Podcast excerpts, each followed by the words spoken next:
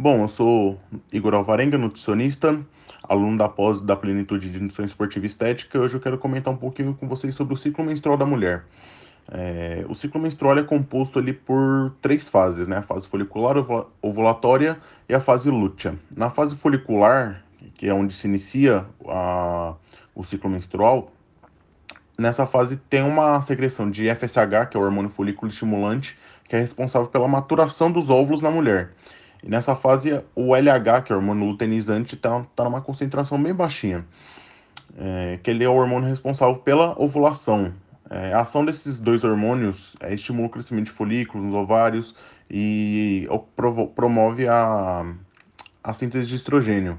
É, na fase ovulatória, o LH ele começa a elevar, levando uma liberação dos folículos, sendo que o folículo dominante começa a, a liberar uma alta taxa de estrogênio, levando em torno de média de 5 dias. Após a liberação do folículo secundário, ele se transforma em corpo lúteo, resultando na, na secreção de progesterona. Isso se não ocorrer a fecundação.